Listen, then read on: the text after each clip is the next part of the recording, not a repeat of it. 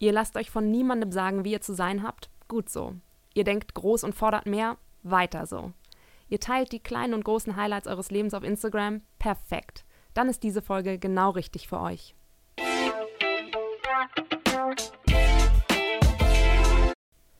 Mein Name ist Lisa und ihr hört euren Cosmopolitan Podcast. Diese Special-Folge ist in Kooperation mit Instagram entstanden. Seit einigen Wochen verfolgen wir eine gemeinsame Mission. Unter dem Hashtag SupportHer wollen wir besondere Frauen, die sich für starke Themen einsetzen, fördern, inspirieren und vernetzen. Eine dieser Frauen ist Eva Chen aus New York. Sie ist Head of Fashion Partnerships bei Instagram, Stilikone, Mutter von zwei Kindern und Businessfrau. Ich habe Iva zum Interview in Berlin getroffen und obwohl mein Englisch an einigen Stellen vor Aufregung etwas holprig war, freue ich mich riesig, das inspirierende Gespräch über Instagram, Fashion-Trends und die große Frage, ob man als Frau Angst davor haben muss, 30 zu werden, mit euch zu teilen. Also viel Spaß beim Zuhören. Eva Chan, it's great to have you on our show. Maybe you can say a few words uh, about you. First. Sure, sure. Uh, so my name is Eva Chen. I uh, do fashion partnerships at Instagram. I've worked there for about three years now, and I'm from New York originally, and it's my first time in Berlin, my first time really in Germany, and I'm loving it. So thank you for having me. So you said you are head of fashion partnerships at Instagram, and you are a well-known fashion icon. I don't know about icon, but yes, I am fashion partnerships at Instagram. okay. So you, but you are known for your your great style and your your fashion knowledge and. Um, uh, kind I think so. Maybe, and that's nice of you. Yeah. Thank you. Um, yeah, I think my fashion style it's always changing, and I think that the most important thing for young people is just to have fun with fashion because, you know, it's it's just clothes you know at the mm-hmm. end of the day you take it off and you can try something new the next day. So that's always been my fashion attitude. And i think your um, instagram channel is not a classic fashion channel is it? No. or how, how would you describe it? What, i would what do you say, show there? I would say my fashion my instagram is just um, a little bit of everything you know? I think that life is very rarely so straightforward where someone is just fashion or just sports or just music. Everyone has a multifaceted life. For me it's fashion. My children are a huge part of my life. Living in New York City are, is a huge part of my life. Um, my coworkers are a huge part of my life. Uh, my job, obviously, is a huge, huge part of my life. So for my Instagram, I just try to make it very honest and show everything. I talk about what's great. I talk about being tired or jet lagged or hungry or you know everything's politics. Like I try to cover. I try just to make it true to my world. One of your favorite Instagram photo subjects are your feet in stylish shoes. I saw that. Is there a special message behind these posts, or yeah. do they just run very well? well, yeah, for me, you know, I started doing something called Eva Chen pose maybe five or six years ago because um, in New York, you know, you watch shows like Sex in the City and the women are wearing Manolo Blahnik or Christian Louboutin and they're walking everywhere. That's not true. That's a lie because you cannot walk more than five or six blocks in four inch heels. It's just, if you're over the age of like 18 or 19, it's just murdering your feet. So I take taxis a lot. And I have a lot of friends who um, are in the fashion industry, are bloggers or influencers, and they would always post these beautiful pictures where their hair would be done, their makeup would be done, and my hair makeup is done today for you. Thank um, you. but um, they would always look very perfect. And for me, you know, I usually am wearing jeans or a t-shirt. My hair is always like, you know, not great. But I always knew that I always love shoes and I love bags. And I always knew like if my shoes and bag, even if the rest of me is not looking so great, my shoes and bag are good. So I started taking pictures of my bag and shoes every day, just in the backseat of a taxi cab. And then it just became popular. I guess everyone imagine likes shoes and bags because they liked to imagine themselves in the person's shoes. Something about shoes represents a journey, it represents going somewhere, taking you walking somewhere. And so maybe that's why. And also, I think people just like looking at pictures of pretty shoes. So it became popular, which is very funny to me that, you know, so many people like the pictures. But if I don't post it, people will say, We missed your shoes. Like, why aren't you posting your shoes? So it's become one of my signatures, I guess. And today you have nearly 900,000 followers. I think it's amazing. How did you do that? What is your secret of success? I honestly don't know. Like I started Instagram. I think part of it is I started Instagram very early. I think I joined it uh, like the first week that it started. And for me, I think that so I've been doing it. Instagram's been around for almost eight years now, or eight years. So it's not a new platform. And I just think, think regularity is very important. Um, sometimes you talk to people and they say, well, sometimes I post on Instagram once a month, um, sometimes once a week, sometimes five times a day. And it's like growing uh, flowers or growing a tree. You have to be consistent. And like, so if you water a plant every day, that's good. If you sometimes only water it once a month or, you know, once a week, it's just regularity. So I think one of the things that people don't realize about Instagram is that you have to do it regularly. If you are not posting enough, you're not sharing your life with your followers why do they want to follow you? So i think i think that's one of the reasons why i just it's like like everything else it's like fitness you know? It's like you can't only work out once a month and look like tony garn you know? You kind of have to like be yeah. consistent about it. So i think consistency is very important. And also for me i think um, a lot of people try to make their instagram really perfect or show like the perfect life. And i think for me just being honest and having a sense of humor has is really important because life is so short. You have to have fun and you know. Yeah, that's true. Yeah. That's another question because um, from time to time I hear people saying that they feel pressure mm-hmm. by using Instagram and um, the constant comparison with others it makes them sick. Mm-hmm. Um, how do you keep up the fun with it? I think for me, well, first of all, like I actually really enjoy Instagram. Like I don't think of it as work. I don't think of it as homework. Like I love sharing on Instagram stories, especially just everything from my coworkers to this like beautiful hotel room we're in to you know who I get to meet every day. And I think the fact if you keep it authentic to yourself, I think that's one of the most important things. If you work in the fashion industry but you love to cook, that's what you should show. You should show your cooking. Or if you love uh, if you work in the fashion industry but you secretly love to garden and flowers, I don't think people should feel pressure to post something that's not true to themselves because then they're not being honest about themselves. So I think a lot of the time when people say, "Oh, I have to look this way or I have to do that," it's like, "Why? Who's forcing you to do that?" Like it's your own imposed rule. And I feel like that's just like true in life in general. Like people their Instagram should represent who they are and you should do what you want to do on your Instagram. Um, and I also think it's really important to find your community on Instagram. The amazing thing about Instagram is that there are 800 million people on Instagram and so many different interests. For me, I follow a lot of moms now. I follow some accounts that just show school lunches, which sounds really crazy. My daughter does not eat the lunch I make her, like ever. And so I follow all these accounts where people are doing lunch ideas. And I think that finding your community of people, whether it's gardening, whether it's shopping, whether it's fashion, whether it's sports, whether it's um, music, whatever it is, will help you um, loosen up from that pressure because when you find your passion in, in life or whatever you're enjoying or your hobby, Instagram will feel just like it feels very welcoming.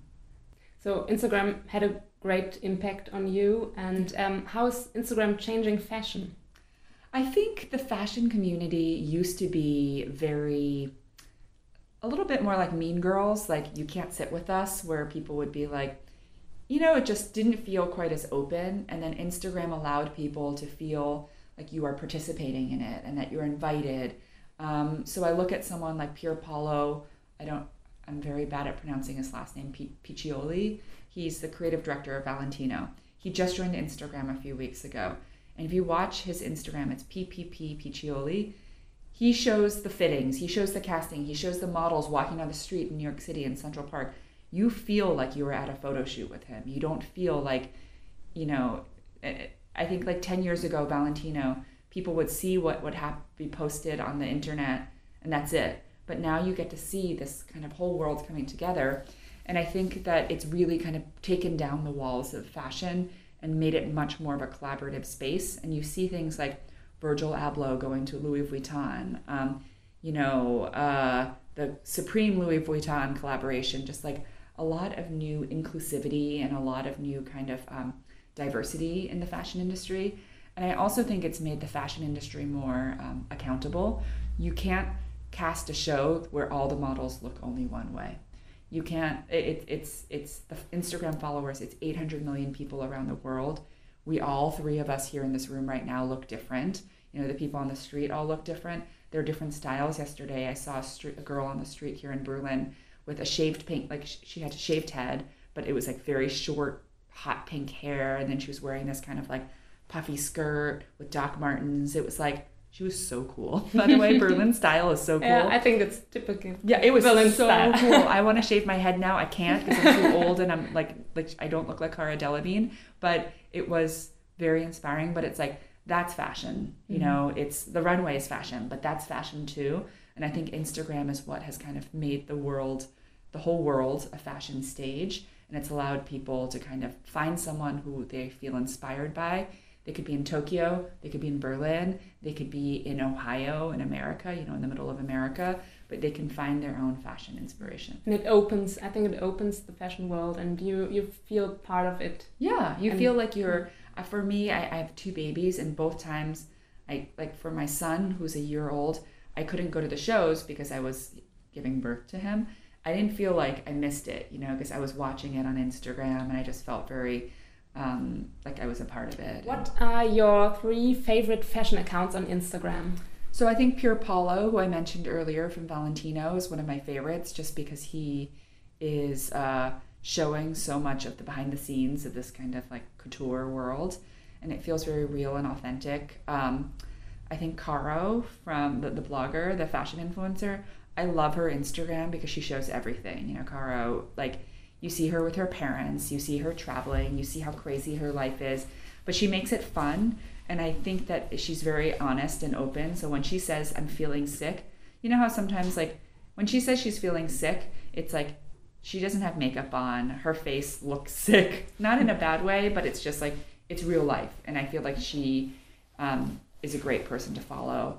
And then Virgil Abloh, who's the new creative director of Vuitton, I think is doing a great job just because he's showing like uh, he's showing a lot of the behind the scenes and he sh- he has such an interesting life because it's um you know he sh- he's a DJ he's a designer he's friends with all these like amazing cool people and he shows all of it. And then there are two models in the US one called Josephine Skriver and one called Jasmine Tookes and they have an account called Joja J O J A. And I love that account. It's they're best friends. There are two models who are truly best friends. So they have one account together. one Okay. account together and it's all of them exercising. And it's like they have fun like they laugh. It, it's like it no one else looks like that. They're both victoria's secret models. No one looks like that when they exercise but they really do. Like they look really good. But it's very like fun and real too. And it's you can you feel like you're friends with them. And i think that's what is the most important thing about instagram is like it gives you this like closeness with people. Like there have been people who I like have never met in real life, and then I like meet them at a show, and I'm like, I know everything about you because I follow you on Instagram, and it's like we're instantly friends. And she can be like, Oh yeah, how was your like trip to Berlin? And I'll say, Oh yeah, I saw you just were in Australia, and it's You're already connected to someone you, yeah. you don't know. which is like kind of amazing because um, for me, I think a lot of people when you go to a party, like I'm secretly actually very shy. Like I feel like only in the last like few years did I feel more less shy. And I think that's also important for like the Cosmo audience is to know that like who you are at 18 doesn't isn't who you are at 24 isn't who you are at 30 and also that the, your 30s are great. I'm saying this really loudly. I remember being 18 and being like oh my god 30 is like being a grown up it's like I become 30 this year. oh my god! It's great. You're going to love it. Because i think Okay. i'm i'm way older than 30 but when i turned 30 i was like wow i'm going to be an adult like first of all when you're 30 you're not really an adult yet and you have a lot and then also the, the decade of 30s for women is like the best decade everyone says 40s is better but i don't know about that 30s is like you're like it's just like you start you know like sometimes when you're like 18 and someone's like oh i'm having a party or like you're 22 it's like i'm having a party and it's like in your in your mind you're like really don't want to go to this party but i'm going to go because it's like Mhm. When you're 30 you're gonna you're in your 30s you're like i don't want to go i'm Yeah. sorry And I don't go. and, and you Yeah, don't go That's true. you, yeah, you stop good. apologizing for what you Mm. want and you start feeling comfortable with being who you want to be And I think that's the amazing thing about being in your 30s. I don't know how we started talking about this, by the way, but I yeah, do but it's like, important, and I feel better now. I do feel like it's really important for the Cosmo audience to know that like life is constantly changing, and the most important thing is that like you find your people, you love your people, and that your 30s are great. So don't be scared. you already mentioned this um, consistency as an, an important part for Yes, your Instagram, Instagram, account, yes. and also um, this honesty and authenticity. Mhm. Um, do you have any other insider tips for future Instagram Why, stars? yes, I do. I work at Instagram, so I have so many Instagram tips. Okay, so first of all, um, not enough people are doing video on Instagram. Video has been growing so quickly on Instagram, and it's just a huge part of just the future of Instagram. So video kind of brings things to life. So if you think about, and that means boomerang, that can be a hyperlapse. When you think about scrolling through your Instagram feed, like people don't like when you see something a video, it just grabs you. I call it the thumb stopping effect, where you're scrolling, scrolling, scrolling, and then your thumb just stops because it's a video. So I think posting more video is really important. A lot of people get obsessed with what what I call profile view or grid view, where people will be like, "Oh, I want my Instagram profile to look so perfect, like I have a little bit of blue here, and then I have a complementary blue here, and then there's like two pinks here, and I wouldn't post two outfit pictures back to back. People need to let go of their obsession with grid view and profile view because for like 99% of people, it doesn't matter. So like don't focus on the grid.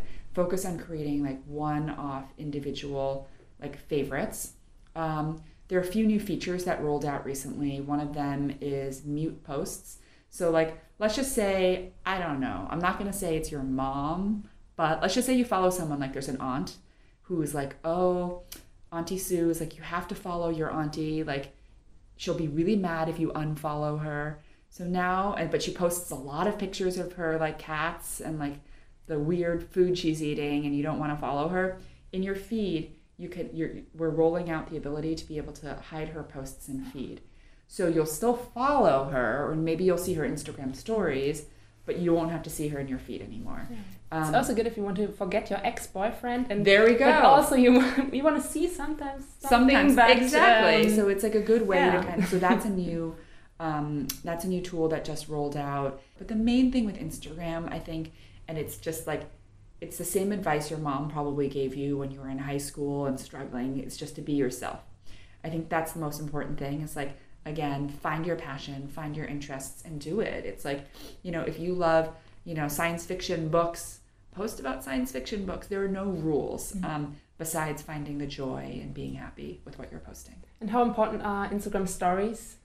instagram stories is like i mean i think 300 million people use it every day. It's huge instagram stories is like people love it. It's fun. It's easy. I mean with instagram stories i just think it's like it goes away in 24 hours. There's no pressure. So it's like whether you're showing the cup of matcha tea you're drinking to a funny piece of street art you see on the streets here in berlin to uh, i mean i do something sometime on my instagram stories back when i'm at home I read like you know the celebrity magazines and then I make kind of comments like wow I did not know they were dating or what was she thinking? They should break up. Like I kind of make celebrity commentary. I think people should just have fun with their Instagram stories. And anything where you feel like oh I don't know if I want this photo to last forever which like forever on Instagram is not really forever. Like you know you put it on your Instagram stories. So it's just I think people, and once you start posting Instagram stories, it gets kind of addictive because Yeah. it's so easy. You know, it's they, they've the the, t- the team at Instagram has done such an amazing job of creating this like very addictive, very fun, very silly product, and now you can add like stickers on it. Yeah, the gifts. the gifts are addictive. I Mhm. literally I don't know how people survived Yeah, Instagram stories before gifts. yeah, I, I, think so too. I put gifts on everything. Yeah. Everything is like yay, or everything is like you know Drake, the, the the the singer. Like there's always a picture of Drake that has my emotions. So um, it's just it's so fun. I love Instagram stories. I've posted like during like Met Gala, for instance. I think I posted like almost like a hundred stories in one Yeah. day yeah. and it's it, but i was looking at like it, people watch them all you know it's like there's no such thing it's like there's no such thing as too much for instagram stories It's great. So I have two last fashion questions Yes. to you as fashion insider. Okay. Without which accessory would you never leave the house? You already mentioned shoes and handbags, so that's out. Um, I would say obviously my I think my phone. Like okay. my phone is like attached. Is it also a fashion accessory? Yeah, I think Yeah. so. I think a fashion like a phone is basically like I can't live without it. I need to be able to text with my uh, husband or the babysitter. I use it for obviously taking photos of every single thing happening in my life. Um, so I think my phone is definitely really important. And then what? Do, oh, I always have hand sanitizer. You know, like because I'm afraid of the germs. So I always have hand sanitizer, and I always have a snack in my bag, usually fruit. And then I always have green tea. like I literally almost always have like a bag of tea in my pocket or in my bag just because I'm always paranoid that I will need the energy. Okay. And chocolate. that was more than two things, sorry. But I think chocolate, Yeah. if it makes you happy, then it's a fashion accessory. Yeah. Because like happiness is the best accessory. yeah. So everything can be fashion. That's also Yeah, everything is fashion. I think the most important thing with fashion is just like it's not like I have friends from college who literally are saving people's lives, who are surgeons or doctors. It's like they're saving children, like they're saving children's lives. It's like li- they're literally doing brain surgery. Fashion is like, of course, it's a huge industry. It is important, but it's also like it's clothes. You take it off, you put it back on. It's like a costume. So it's like a, I just think people should have fun with it. Mhm. Yeah, because sometimes you watch like award shows like Cannes or like you know uh, the Oscars in the U.S. and people are like, "What is this woman wearing? It's so crazy." I'm like, better than to be. It's better that she's interesting and Mhm. kind of. It's just like perfect is not like fun. Perfect is not interesting. I think it's more interesting when someone like with Meghan Markle just getting married and people are like her hair was messy and I'm like I think it's so much more modern that it was like not perfect. It's like when people have normal looking hair, she's like normal and like cool and like and just herself. and herself. Mm. Yeah, it's like I think that's like the most beautiful thing.